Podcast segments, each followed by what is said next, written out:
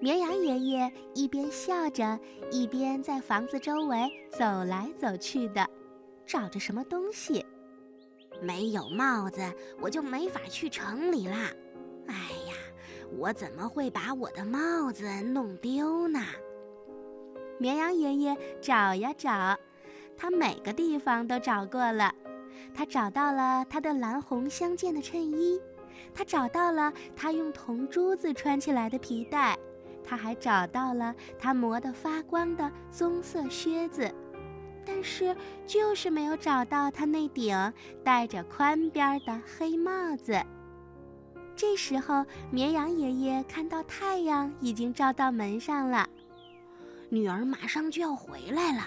他会说：“你怎么还没有准备好？除了你以外，别人都准备好了。哎，你的帽子呢？”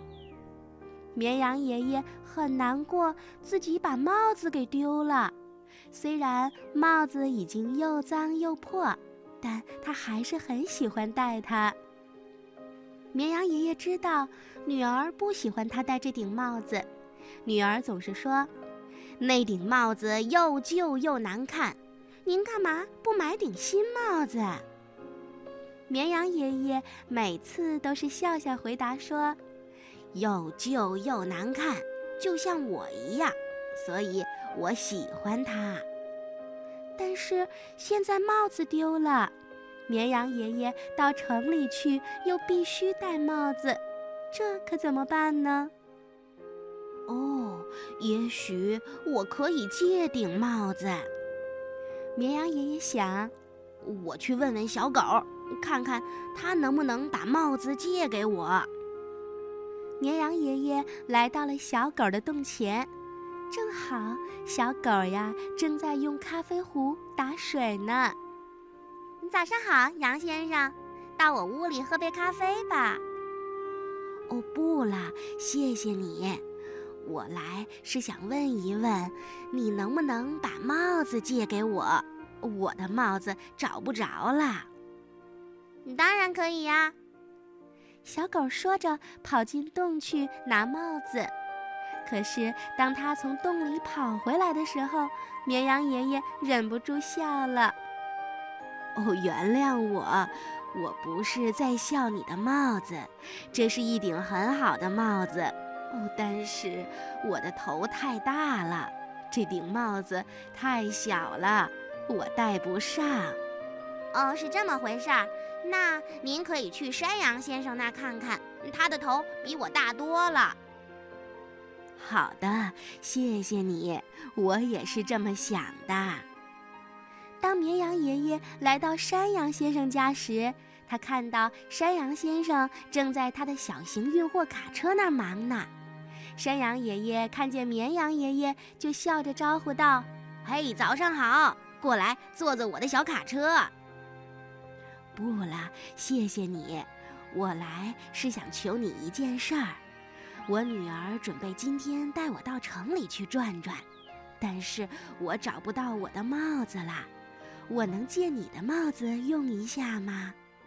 当然可以，只是我有两个长犄角，所以我在帽子上剪了两个洞，这样我才能戴上。也许你不喜欢有洞的帽子。哦，是的，我不喜欢。绵羊爷爷非常失望。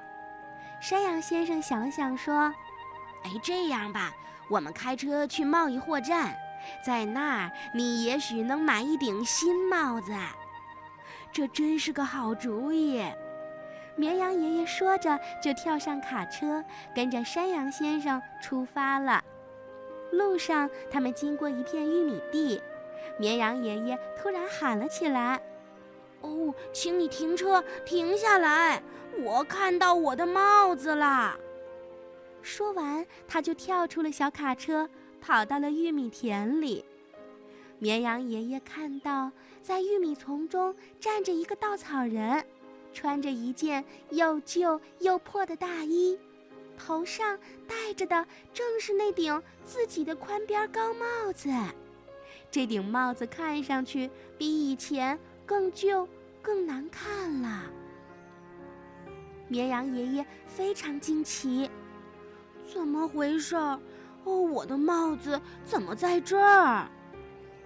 当然啦，这个稻草人是不会回答绵羊爷爷的问话。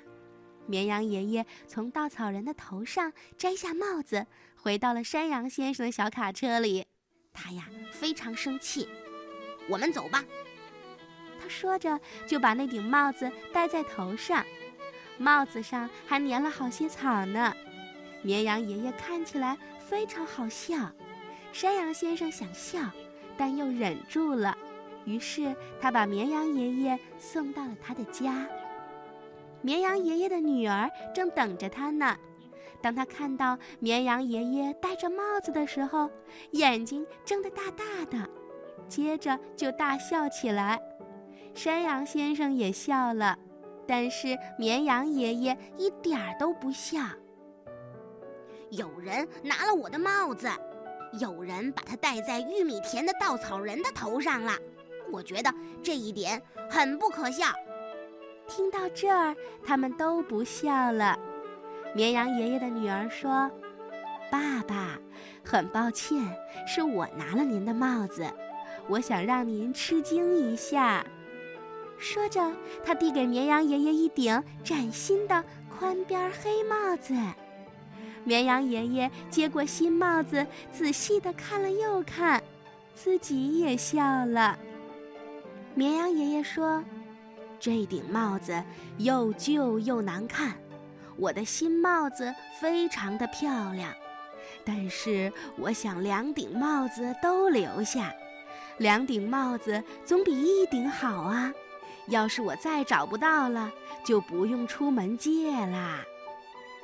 说完，绵羊爷爷穿上了他蓝红相间的衬衣和他的黑大衣，系上了他铜珠子穿成的皮带。踏上了他已经磨得发亮的棕色的靴子，还戴上了他的新帽子。他对山羊先生说了声再见，就和女儿钻进了车里，出发进城去了。